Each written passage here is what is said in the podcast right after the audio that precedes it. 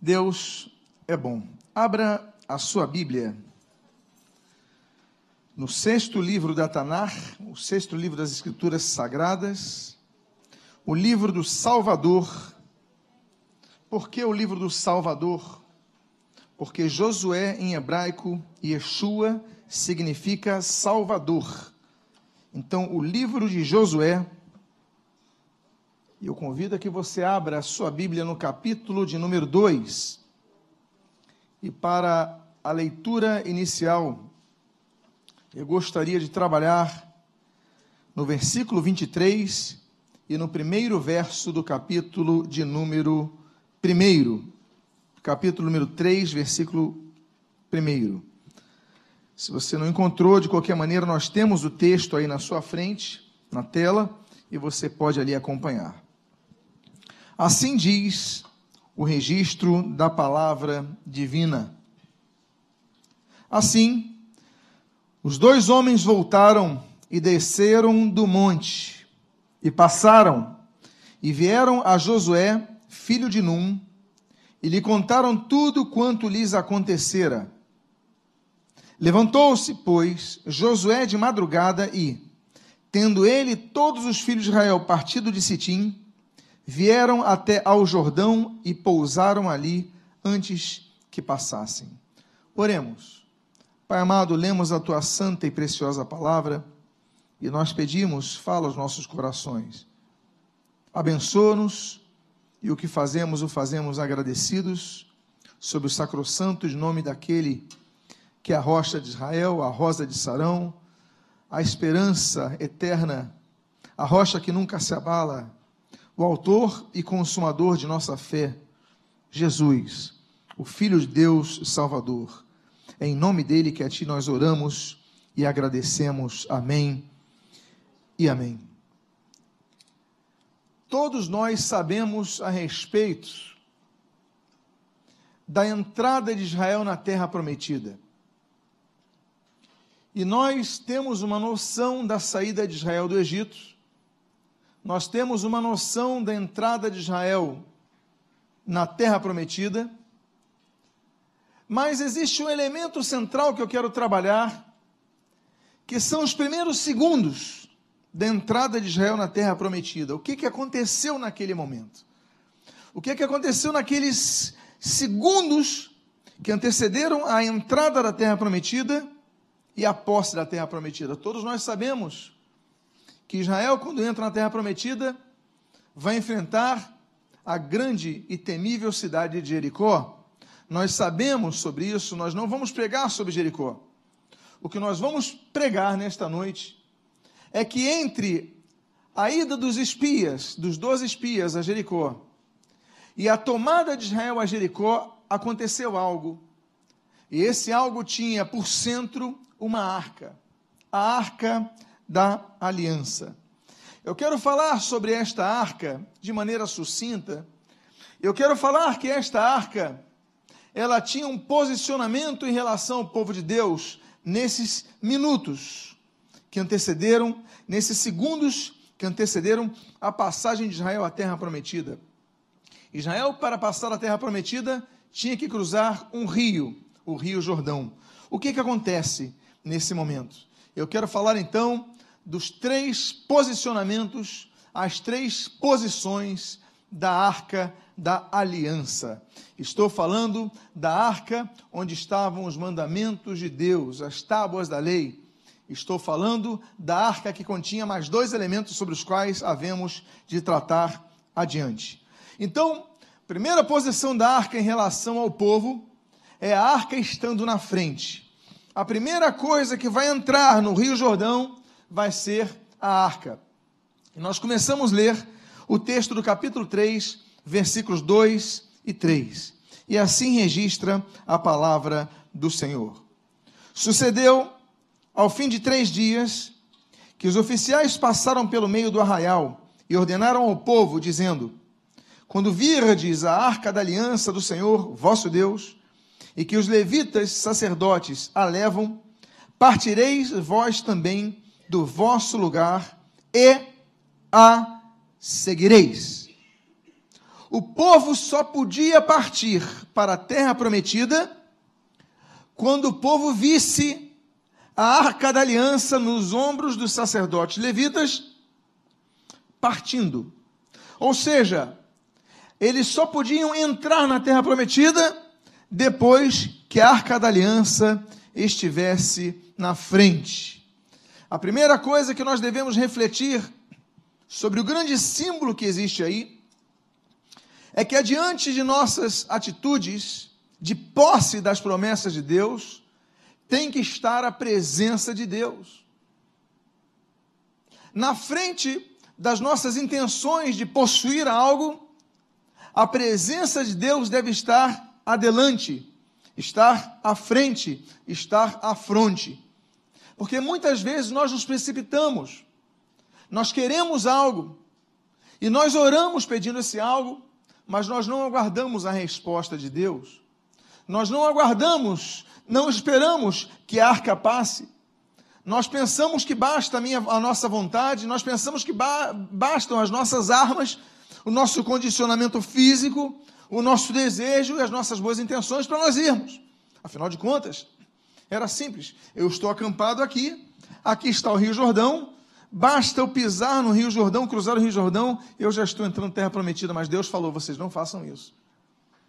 Primeiro lugar, a primeira coisa que tem que acontecer é os sacerdotes levantarem a arca e passarem adiante do povo. A presença de Deus deve estar adiante de nossas decisões. Nós devemos ser pessoas que aprendam a esperar a resposta de Deus. Porque muitos dos problemas que nós enfrentamos em nossas vidas eles são resultantes de nossa falta de paciência quanto à resposta de Deus. Nós queremos algo, oramos a Deus, pedimos a Deus e não aguardamos a resposta, nós tomamos a decisão. Não sabemos esperar, não sabemos esperar a arca passando. E o texto continua dizendo o seguinte: contudo, haja a distância de cerca de dois mil côvados entre vós e ela não vos chegueis a ela, para que conheçais o caminho pelo qual haveis de ir, visto que, por tal caminho, nunca passaste, passastes, perdão, antes. Dois mil côvados era cerca de um quilômetro. Essa era a distância que o povo tinha que dar para a arca. É uma distância grande. Um quilômetro é uma distância considerável. Então a arca da aliança estava sendo passada pelos sacerdotes e o povo tinha que esperar que tivesse uma distância de um quilômetro. Quando eles estivessem vendo que aqueles sacerdotes estavam pequenos, a arca estava ainda com o seu brilho lá na frente, eles agora é hora de marchar. Por quê? Porque muitas vezes, amados irmãos, nós não queremos aguardar que o tempo de Deus se concretize. Há momentos que Deus permite que nós passemos por situações adversas e nós não sabemos esperar porque não queremos esperar.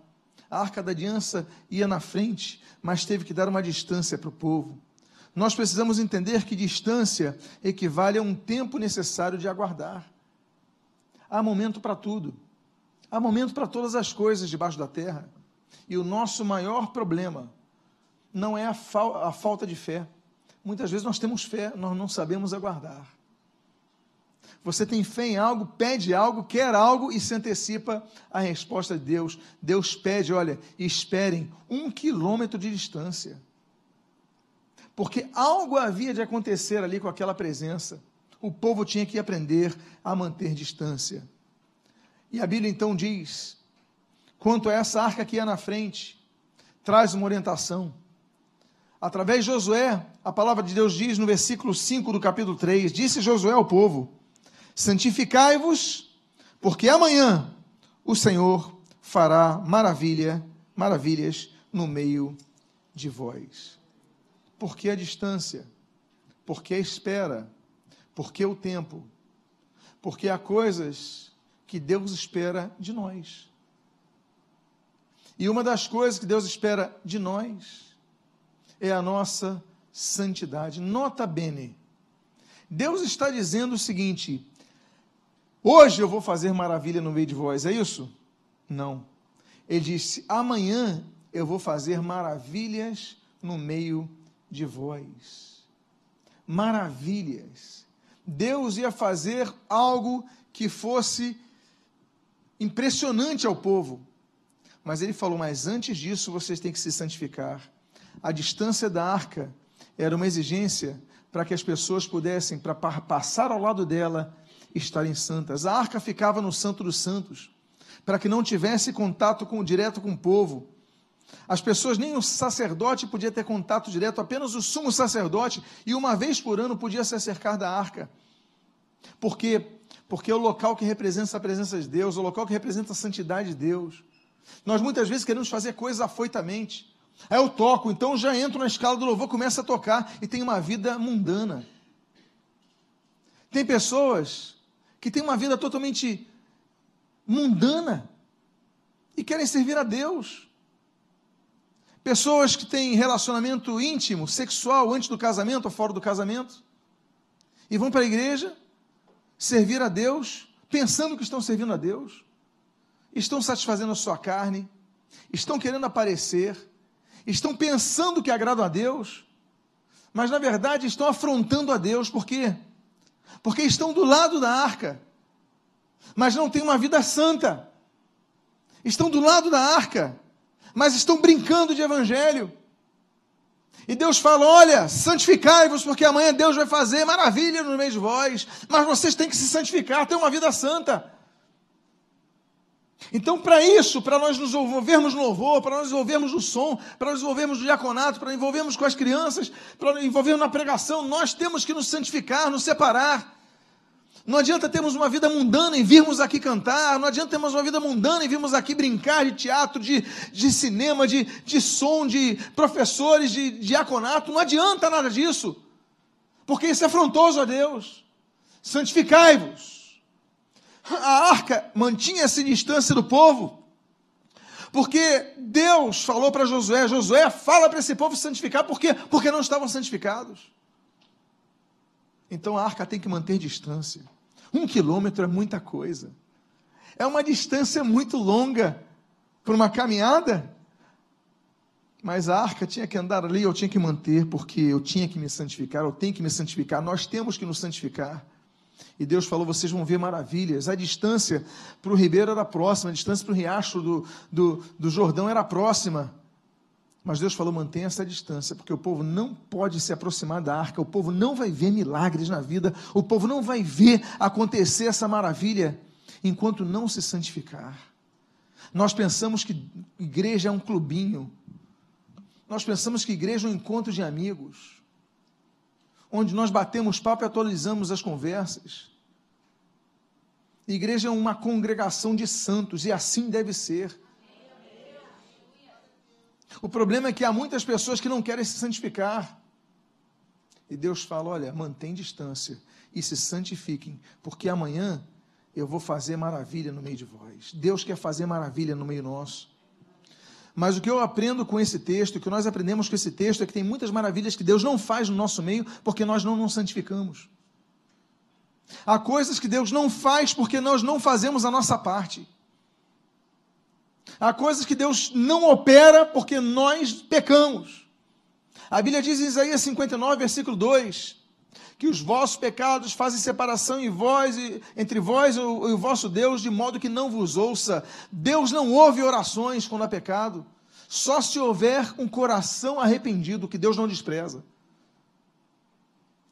Agora você quer ser que nem aquela pessoa, ah, Deus, ouve a minha oração tão bela, tão maravilhosa, essa oração não passa nem do teto. As crianças, nós falamos sobre a criança, a apresentação das crianças, nós falamos aqui a respeito de, de, da pureza das crianças. Jesus falou, porque de tais é o reino dos céus, das crianças. Não afaste, porque as crianças têm um coração puro. Nós temos que buscar a pureza, nós temos que nos santificar, porque amanhã Deus vai fazer maravilhas em nosso meio. Deus quer fazer maravilhas em sua vida, mas o que, que você espera? E aí o texto continua dizendo: E também E também falou aos sacerdotes, dizendo: Levantai a arca da aliança e passai adiante do povo. Levantaram, pois, a arca da aliança e foram andando adiante do povo. É função da igreja, é a função de cada um de nós levar a arca da aliança em nossos ombros, porque a arca da aliança representa a presença de Deus. A arca da aliança representa a presença majestosa de Deus, a luz que brilha. Ele fala: levantai-vos e passai no meio do povo. O povo tem que sentir. A igreja tem que ser anunciadora das boas novas, mas a igreja tem que ser anunciadora das boas novas que geram luz. Nós devemos gerar luz. Jesus, ele disse: Vós sois a luz do mundo. Jesus ele nos deu essa responsabilidade. Eu pergunto: você tem brilhado a luz de Cristo? Ou você tem sido como as trevas, uma luz apagada? A arca tinha que passar no meio do povo, você tem que mostrar a presença de Deus no meio do povo. Deixa de brincar de igreja. Relacionamento sexual fora do casamento é pecado. Se santifica. Brilha a luz de Cristo. Deixa de brincar de evangelho. Porque pior do que ser frio é ser morno, como diz a palavra de Deus em Apocalipse capítulo 3. O Senhor Jesus diz: Olha, vou vomitar-te da minha boca, porque não és nem frio nem, nem quente, és morno. Deus não admite, nós temos que passar no meio do povo e as pessoas sentirem a presença de Deus. As pessoas têm que ver que, têm que, ver que você é diferente no meio do seu trabalho, tem que ver que você é diferente no meio da sua família, tem que ver que você é, meio, é diferente no meio das suas habita, da sua habitação, tem que ver que você é uma pessoa diferente. Levantai-vos, passai a arca no meio do povo, o povo tem que sentir a presença de Deus. Ele tem que sentir a tal ponto, meu Deus, aqui tem algo diferente. Essa pessoa é diferente, essa pessoa tem uma luz diferente. Não adianta você dizer que ele é evangélico se você fica falando palavrão, se você fica mentindo, se você fica é, fornicando, não adianta. Você tem que ser luz, porque a arca de Deus tem que ser sentida. E o texto continua, dizendo no versículo de número 7, no capítulo 3. Então, Disse o Senhor a Josué: Hoje começarei a engrandecer-te perante os olhos de todo Israel, para que saibam que, como fui com Moisés, assim serei contigo. Hoje saberão que eu estou contigo. Vocês têm que se santificar hoje. Amanhã eu vou fazer maravilhas. Santifiquem-se hoje, agora, hoje mesmo. Vão saber que eu sou contigo. Nós, o nosso maior bem para esse mundo é o nosso testemunho. É brilhar a Cristo. A Bíblia diz que os cristãos, perdoe-me, os seguidores de Jesus, eles foram chamados de cristãos pela primeira vez na cidade de Antioquia. Cristãos em grego é cristianos. Cristianos significa pequeno Cristo. Eles foram chamados de Cristos pequenos, por quê? Porque se pareciam com Jesus Cristo. Eu te pergunto, você se parece com Jesus Cristo? Você, por exemplo, fala como Jesus falava? Eu digo assim, você age como Jesus agia? Você é um pequeno Cristo? Você é um cristão? Porque cristão nominal, a pessoa pensa que é batizada é cristã. Tem pessoas que são batizadas e vão para o inferno, e tem pessoas que batizam e vão para o inferno também. Aliás, a maior mentira do diabo é dizer que inferno não existe, depois de dizer que o diabo não existe. Então Jesus estava enganado, porque Jesus fala da realidade do inferno e da realidade do diabo. Então alguém tem que avisar Jesus. É uma realidade. O problema da igreja é quando ela chega a um esfriamento tão grande, dentro de tantas polêmicas, que vão criando só polêmica, só polêmica, que daqui a pouco deixam de acreditar no que é claro. Há um destino eterno na presença de Deus ou distante da presença de Deus. Há céu, há inferno, há juízo, há julgamento. Nos esquecemos disso.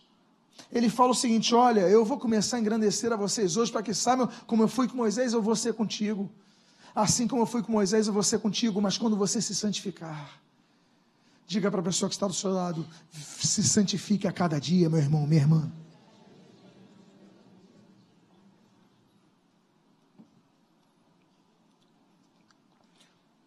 E o texto continua dizendo, capítulo número 3, do verso 8 ao verso 10. Tu, pois, ordenarás aos sacerdotes que levam a arca da aliança, dizendo: Ao chegardes à borda das águas do Jordão, parareis ali. Então disse Josué aos filhos de Israel: Chegai-vos para cá e ouvi as palavras do Senhor vosso Deus. Disse mais Josué: Nisto conhecereis que o Deus vivo está no meio de vós, e que de todo lançará de diante de vós os cananeus, os heteus, os heveus, os ferezeus, os girgazeus, os amorreus e os jebuseus. O que, é que nós temos nesse texto? Nós temos uma relação de povos inimigos de Israel. Povos que tinham inimizade contra Israel ele falou claramente: olha, Deus está dizendo o seguinte: quando os sacerdotes pisarem na borda do Jordão, não é no meio, é na borda. Quando eles pisarem na borda do Jordão, com a arca, aí vocês prestem atenção. Por quê? Porque vocês vão conhecer que Deus é o Deus que dá vitória contra os nossos inimigos todos. O segredo nunca esteve na força de Israel. O segredo da vitória sempre esteve na. Ele não falou, quando vocês entraram na terra, vocês. Não, ele não falou. Ele falou, quando a arca, os sacerdotes pisarem no Jordão, ou seja, entraram na terra da aliança, primeira coisa que vai entrar são eles com a arca. Depois são um quilômetro depois. Os sacerdotes pisaram ali, aí vocês vão saber que Deus vai dar vitória aos seus inimigos. Mas há um processo vida santificada é o primeiro passo. A presença de Deus é o segredo básico. E depois vem a vitória do sobrenatural. Porque você pode vencer os seus inimigos na força do braço. Se você for mais forte. Se você tiver mais recursos financeiros para investir em algo, você pode vencer vários inimigos. Mas há inimigos que só podem ser vencidos se Deus te der força, se Deus te der saída, se Deus te mostrar algo. E aí que está a presença da arca. Então se santifique, permita que a arca vá na tua frente. Mantenha a distância da arca até que você tenha uma vida santa para você se aproximar do Santo dos Santos, aproximar-se da presença de Deus. E aí, os Girgazeus, Eteus, Eveus, Ferezeus, Amorreus e Jebuseus os inimigos de Israel vão cair, e ele vai falar: Nisso vereis o poder de Deus. Deus vai derrubar os teus inimigos. Você tem inimigos que parecem que são difíceis, mas eles vão ser derrubados, vão ser vencidos, em nome de Jesus.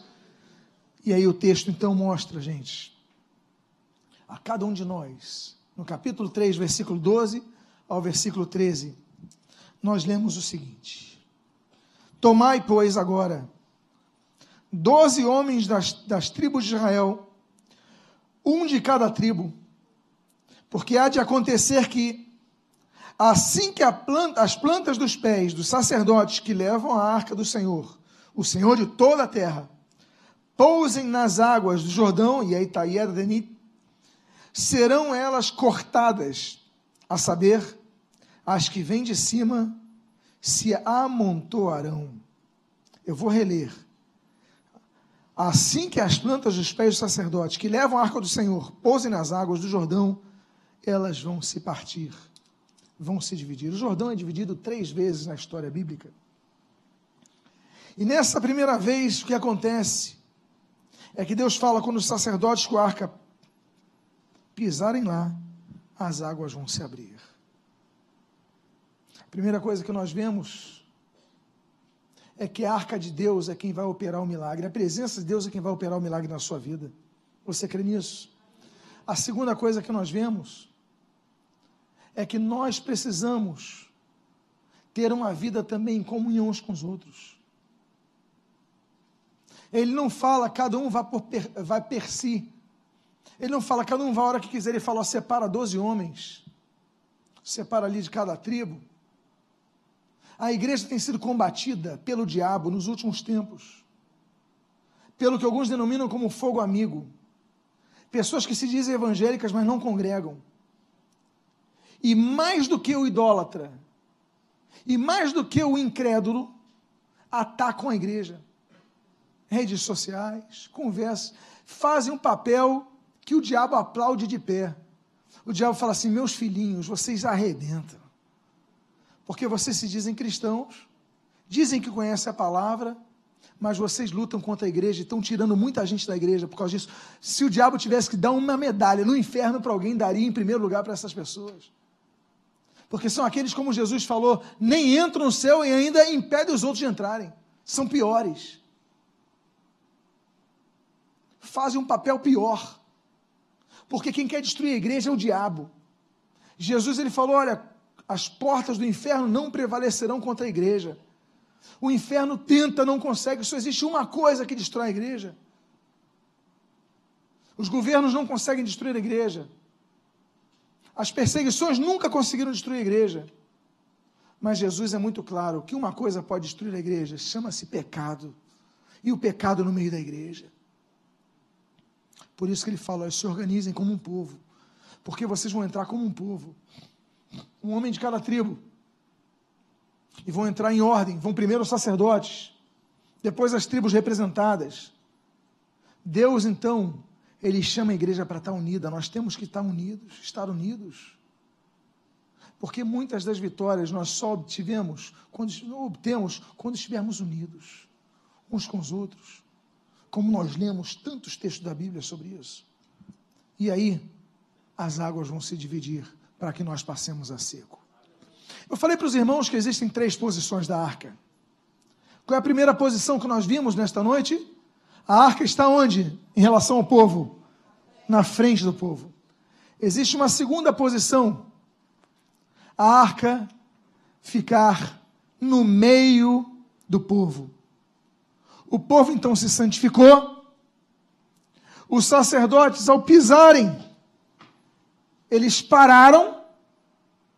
E agora o povo começa a andar.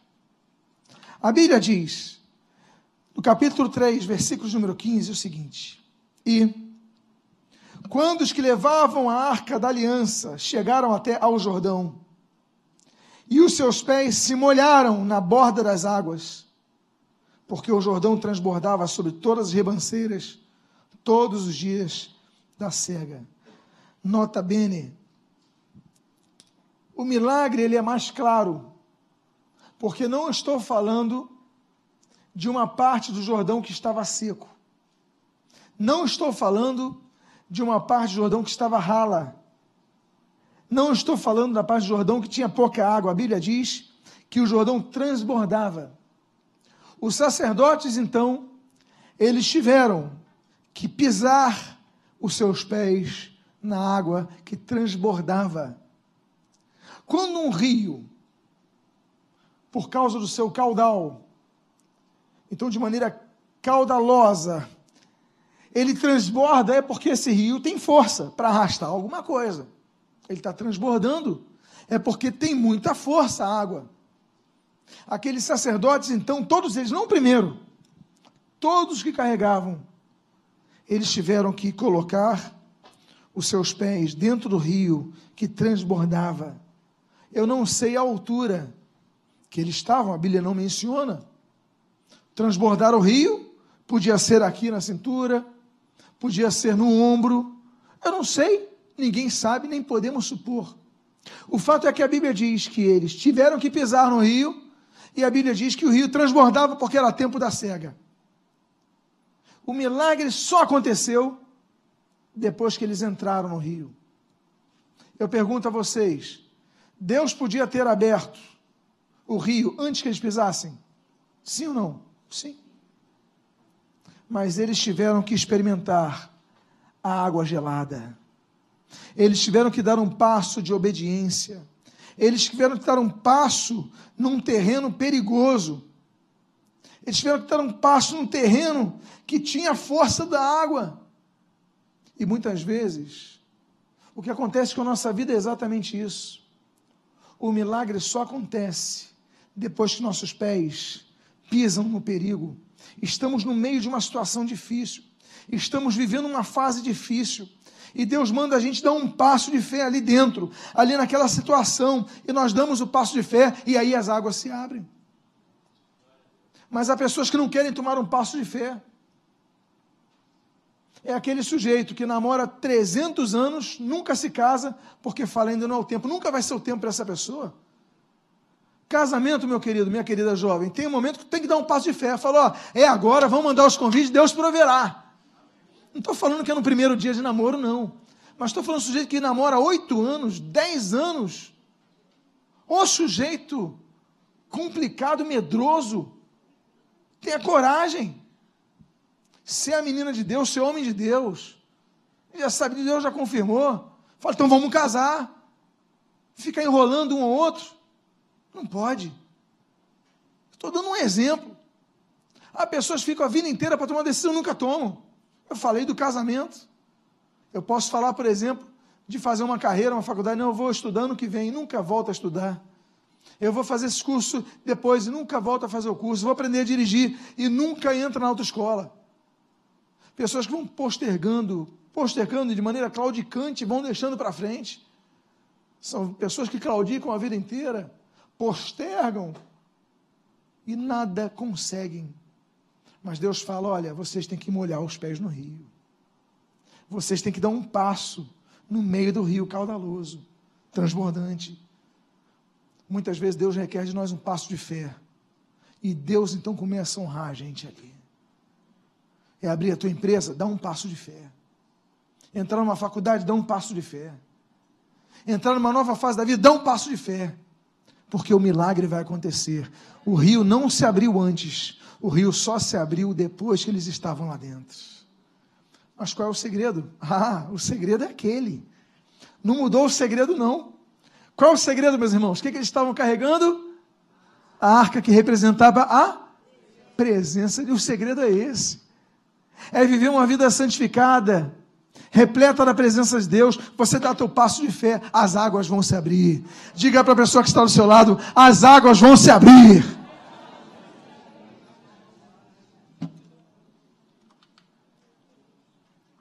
Aí nós lemos no versículo 16: Pararam-se as águas que vinham de cima, levantaram-se no montão, muito longe da cidade de Adã, e eu coloquei o termo em hebraico aí, que fica ao lado de Sartã, que também o texto está aí, Sartã. E as que desciam ao mar de Arabá, que é o mar salgado, foram de todo cortadas então o povo passou defronte de Jericó. Há duas palavras que são destacadas no hebraico nesse texto, que eu quero mencionar para vocês. A Bíblia diz que as águas se levantaram na cidade de Adã, que fica ao lado de Sartã. Essa palavrinha Sartã significa aflição. É interessante notar que as águas se param na região da aflição. As águas são abertas na região da aflição. Os milagres acontecem no meio da sua aflição. Você está passando por um problema, você está passando por uma dificuldade, você está passando por um momento de aflição, você não sabe a quem acudir, a quem pedir. Mas ali Deus mostra o seu poder, porque Deus prometeu: se santifiquem que vocês vão ver as maravilhas de Deus, porque Deus fará maravilha no meio de vós. E no meio de Sartã, na cidade da aflição, as águas se abrem. Mas o que eu acho mais bonito não é isso. Porque a, a Bíblia diz que fica ao lado de Sartã na aflição, mas ficava diante de Adão. Adão é o mesmo nome do primeiro homem, Adão. O que, que significa Adão em hebraico? Significa vermelho. Alguns brincam que quando Deus cria o homem, cria um ruivo, porque cria um vermelho. Mas esse vermelho para mim aponta outra coisa. Esse vermelho aponta para mim algo que derramado na cruz do Calvário deu fim à aflição na minha vida. Esse vermelho para mim aponta ao sangue do Cordeiro de Deus que tira o pecado do mundo. Então, ao lado de Sartã, a aflição, está a cidade do vermelho, está a cidade da redenção, está a cidade do sangue de Jesus. O milagre não vem pela nossa força, vem por Jesus. Então, diga à pessoa que está do seu lado: Jesus tem poder para abrir os teus caminhos no meio da tua aflição. Glorifica Jesus nesse momento, exalta Jesus nesse momento. A Bíblia diz que só os vivos podem louvar a Deus. A Bíblia diz que os mortos não podem louvar a Deus. Então, como diz Isaías 38, versículo 18 e versículo 19, a Bíblia fala o seguinte: olha, a sepultura não pode louvar-te, nem a morte glorificar-te os que descem à sepultura não podem ver fidelidade em ti. Somente os vivos, diz o versículo 19, como eu, somente os vivos podem te louvar. Se você é vivo, louve ao Senhor. Se você é vivo, agradeça a Deus, porque no meio da tua terra da aflição está o sangue de Jesus que vai abrir o mar na sua vida. E o texto então diz, no versículo 17: Porém, os sacerdotes que levavam a arca da aliança do Senhor pararam firmes no meio do Jordão, e todo Israel passou o pé enxuto, atravessando o Jordão. Há algo muito interessante aqui nessa expressão. Vocês se lembram que os sacerdotes tiveram que molhar os pés? Mas o povo de Israel molhou o pé? O que, que diz ali? Passaram com os pés enxutos. O que nós aprendemos é que Deus salva a nossa vida para que nós sejamos bênção para outras vidas. Deus transforma a nossa vida para que nós possamos ajudar outras pessoas para não passarem o que a gente está passando. Deus permite que alguns sofrimentos nós passemos para que nós possamos testemunhar e falar para outras pessoas: não faça isso, porque eu já passei por isso. É a função do evangelismo, é a função do evangelizador. Deus nos faz passar por situações para que tenhamos experiência, a, a experiência a fim de que outros não tenham a mesma experiência, que sejam preservados de sofrimentos. Deus quer levantar evangelistas na igreja. E eu acho muito bonito que a Bíblia diz que os sacerdotes, eles pararam firmes. Eu gosto dessa palavra, pararam, mas não fala só pararam. Porque parar eles estavam parados, mas eles pararam firmes, eles obedeceram. O povo só passou enxuto porque os sacerdotes obedeceram. Essa mensagem eu trago para os que exercem liderança nas igrejas, lideranças nos seus ministérios líderes de casais, líderes de jovens, líderes de música, líderes de som, líderes de professor de escola dominical, líder de criança, preste atenção nisso. Aqueles que vocês estão cuidando, eles vão ser preservados se você se mantiver firme. É a responsabilidade que a liderança carrega. A quem muito é dado, muito lhe será cobrado. Permaneça firme. Você vai molhar os pés, mas você vai ter a alegria de fazer ver o povo enxuto passando ao teu lado. Você vai sofrer muito, com um bom pastor que vai sofrer muito para achar que aquela ovelha é perdida, mas ele vai ter prazer em resgatar aquela ovelha perdida que vai trazer nos seus ombros, vai cuidar daquela ovelha. Tenha certeza de uma coisa: Deus levanta homens e mulheres para que abençoem vidas, mas muitas vezes e se esquecem que liderar é pagar um preço. E se você lidera, pague o preço pelas almas que você cuida. Amém, queridos? Outra questão. Vocês lembram que eu falei de três posições da arca da aliança na entrada de Israel na terra prometida. Nos primeiros segundos de Israel entrando na terra prometida, esse é o contexto. Eu estou falando de uma questão que dura minutos, e aquela passagem no Jordão, talvez alguns segundos, eu não sei, mas o que nós sabemos é o seguinte: que a arca teve três posições. Qual é a primeira posição da arca? Estava à frente do povo. Qual era a segunda posição da arca? Estava no meio do povo. E a terceira posição é quando a arca fica atrás do povo. Diz a Bíblia, no capítulo número 4, versículo 1, 2 e no versículo número 5. E esse é o meu penúltimo texto nesta noite. Tendo, pois, todo o povo passado o Jordão, falou o Senhor a Josué, dizendo: Eu vou repetir essa primeira parte.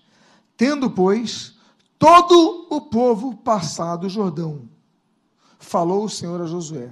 Primeira coisa, Deus esperou obedecerem para depois ele falar de novo.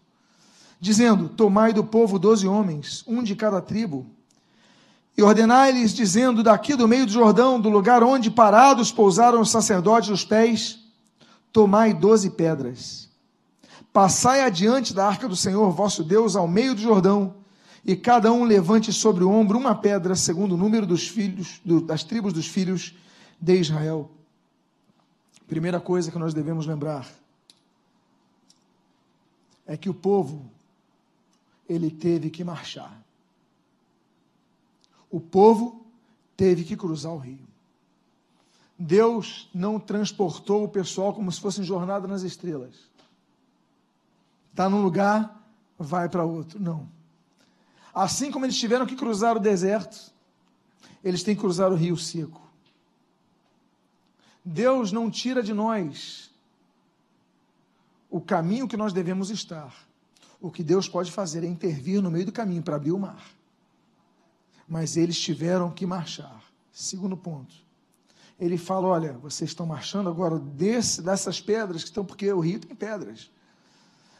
Cada filho de Israel, de cada tribo, um de cada tribo, vai pegar uma pedra e vai levantar na outra margem, já na terra prometida, vai levantar um memorial para mostrar que quem abriu o mar vermelho foi eu. O que, que nós aprendemos com isso? Nós passamos por dificuldades, nós passamos por lutas, nós passamos por problemas. E Deus nos livra, Deus nos dá vitória, mas o nosso problema é que a gente se esquece. A gente se esquece de Deus. A gente se esquece do que Deus fez por nós, somos ingratos. A gente se esquece como nós éramos. Nos esquecemos que Deus nos transformou.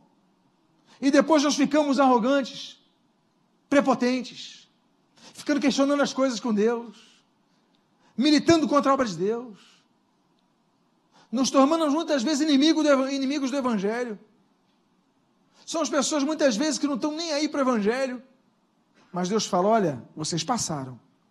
Agora peguem as pedras, que vai ter um memorial aqui, porque sempre que passarem por aqui vão se lembrar que eu abri esse rio. Uma das coisas que eu mais me toco quando vejo é foto de batismo nas águas. É uma das coisas que mais me abala. Porque na foto de batismo nas águas, às vezes eu vejo pessoas que hoje estão desviadas, que eu falei, naquela época essa pessoa tinha um coração puro. Naquela época essa pessoa era uma ovelha de verdade. Naquela época a pessoa tinha um coração humilde. Aí vem o diabo, fica botando ideia, a pessoa está desviada, acha que não precisa mais de nada. Aí não precisa de Deus, não precisa de igreja, não precisa de liderança, não precisa de nada, não precisa de nada.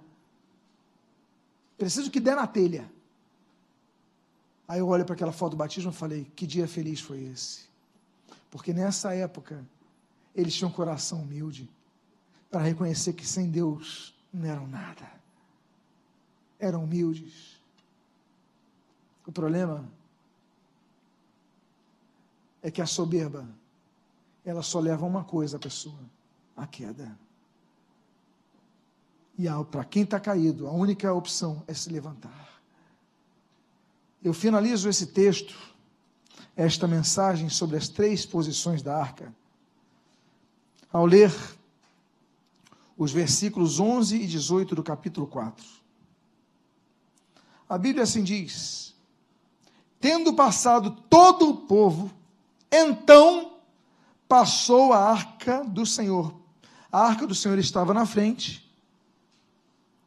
A arca do Senhor para, o povo passa, e depois que todo o povo passa, a arca continua. Portanto, a arca é a primeira coisa que entra na terra prometida e ao mesmo tempo é a última coisa que entra na terra prometida, porque ela para na fronteira da terra prometida. Ela é a primeira coisa que entra e a última coisa que entra. Que coisa impressionante. A presença de Deus tem que estar do início ao fim de nossa vida. E ali diz, então, vou repetir o texto: tendo passado todo o povo, então passou a arca do Senhor e os sacerdotes à vista de todo o povo. E ao subirem do meio do Jordão, os sacerdotes que levavam a arca da aliança do Senhor, e assim que as plantas dos seus pés se puseram na terra seca, as águas do Jordão se tornaram ao seu lugar e corriam, como dantes, sobre todas as ribanceiras. A partir do momento que eles saem, as águas voltam a fluir com força. Ou seja, volta-se à normalidade. Agora eles têm um desafio a enfrentar. Diante dele está Jericó. Eles entraram na terra prometida, mas ainda tinham inimigos para enfrentar. Deus operou um milagre, assim como ele abriu o mar vermelho, ele agora abre para a geração seguinte o Rio Jordão. O mesmo Deus abre rios mas não tira os inimigos de diante. Eles passaram o rio, mas tinham novos desafios. E agora, o que, que eles vislumbravam? A temível cidade de Jericó. Deus nos dá vitórias. Nós louvamos a Deus pelas vitórias. Mas adiante de nós estão outros inimigos que vão cair miraculosamente, como caiu Jericó, ao clangor das trombetas. Não foi assim que cai Jericó? Jericó vai cair miraculosamente, mas aí já é outra fase, já é outro momento, já é outra experiência, porque Deus quer que nós tenhamos várias experiências com Ele. Há pessoas que vivem de uma experiência só no passado, até se esqueceram. Nós devemos buscar experiência por experiência. Teve uma vitória agora, mas eu tenho um novo desafio amanhã, e você vai lutar por esse novo desafio, e Deus vai estar contigo, e as muralhas vão cair. Aí você vai ter os Girgazeus, os Ferezeus, os Eveus, os Amorreus, os Jebuseus você vai ter outros inimigos, mas Deus está contigo.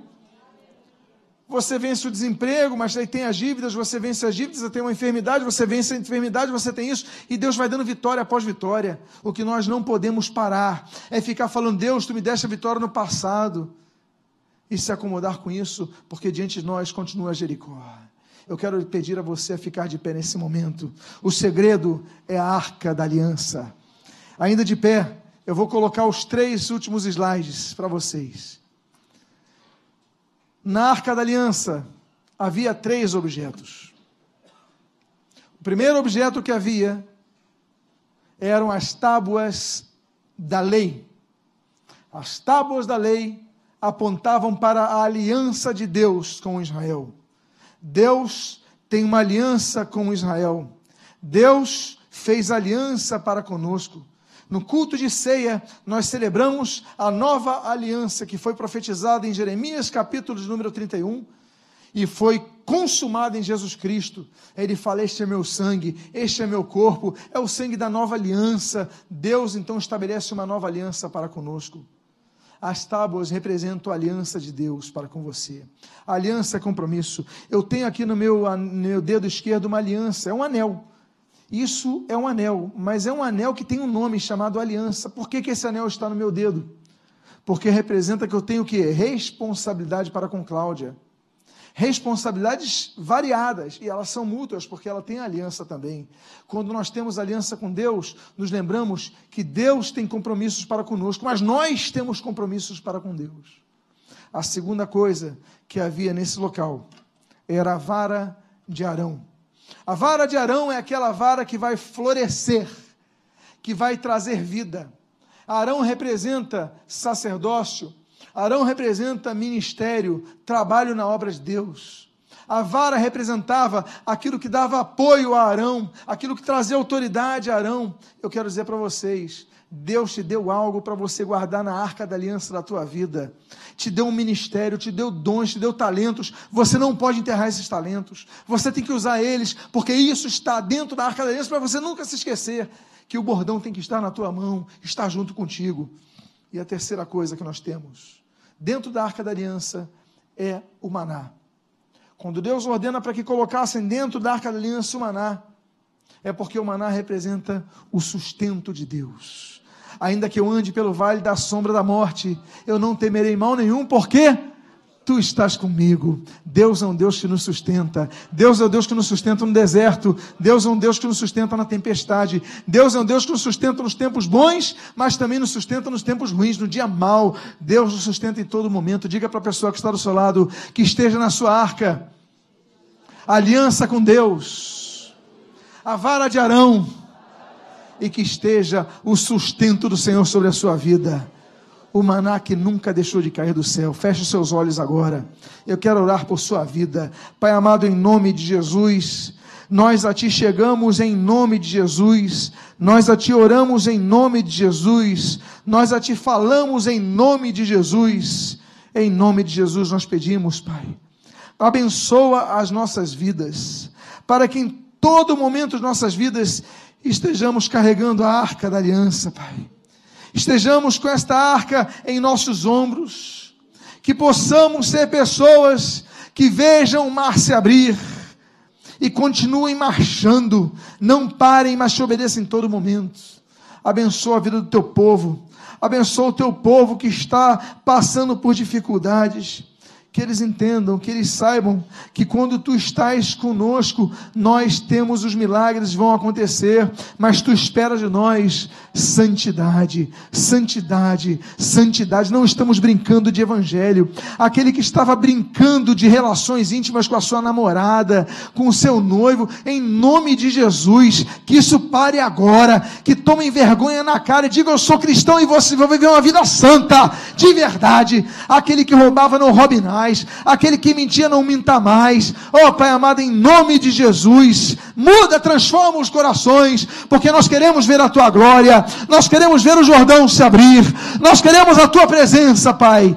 E em nome de Jesus, abençoa o teu povo, abençoa a tua igreja. E o que nós pedimos, Deus, se conosco, abençoa nossa vida, nós o fazemos agradecidos em nome de Jesus. Anda de olhos fechados. Eu queria fazer um desafio a você a você que precisa se consertar com Deus, a você que precisa dizer: eu, eu, eu reconheço que eu preciso me consertar com Deus. Deus me trouxe nesta noite esse local para que eu tivesse um conserto com Deus. Então, se você é uma das pessoas, coloque a mão no seu coração agora. Coloque a mão no seu coração, começa a pedir perdão a Deus.